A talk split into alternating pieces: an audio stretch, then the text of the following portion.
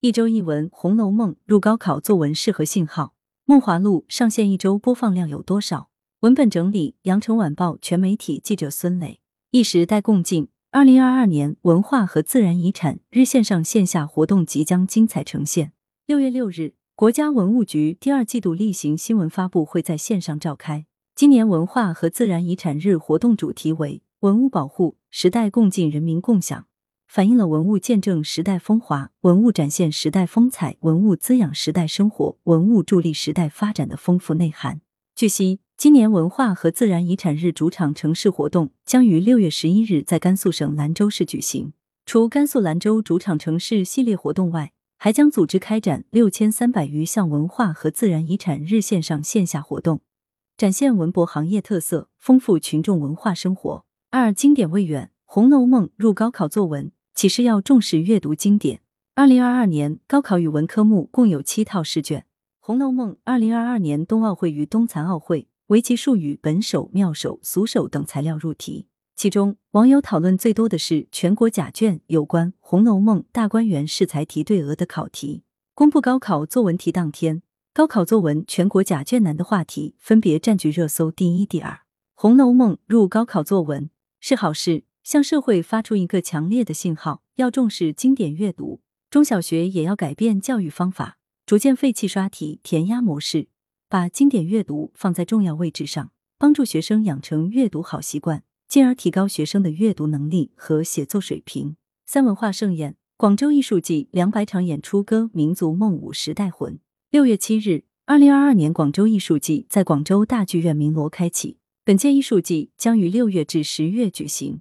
艺术季以歌民族梦、舞时代魂为主题，设置红色经典庆祝香港回归二十五周年艺术展演、名家名团、广府特色四个主题板块，将精选来自各地的九十余台优秀剧目，演出场次近两百二十场，参演剧目题材广泛、品种多样，为市民献上精彩文化盛宴。其中，开幕演出为广州市杂技艺术剧院的大型当代杂技剧《化蝶》。闭幕演出为广东音乐曲艺团的民族器乐师赛龙夺锦。四红豆新活力，全国首条粤剧文化主题公交线路开通。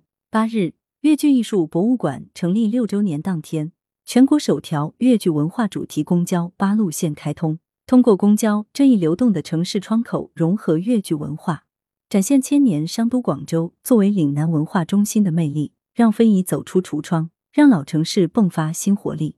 粤剧是世界级非物质文化遗产，被誉为南国红豆。特别是在广州，粤剧已成为这座城市独特的文化肌理，厚植在一代代广州人的心中，为传承弘扬粤剧艺术文化，让文化自信，为城市发展铸就更强动力。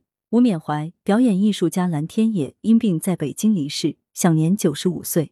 八日，据北京人民艺术剧院官方消息，中国共产党优秀党员。七一勋章获得者，北京人民艺术剧院表演导演艺术家蓝天野同志，因病于二零二二年六月八日十三点四十三分在北京家中逝世，享年九十五岁。自一九四四年底在国立北平艺专以沙龙剧团演员的身份第一次登台出演《日出》以来，回顾蓝天野七十余年的艺术生涯，他在戏剧、影视与书画等领域均有建树。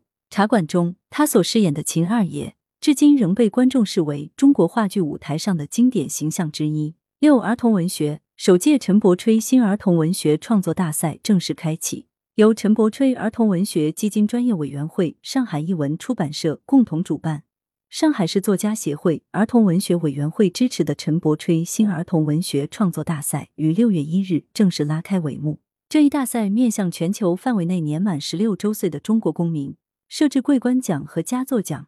旨在发掘优秀原创儿童文学作品，推动我国儿童文学创作事业蓬勃发展。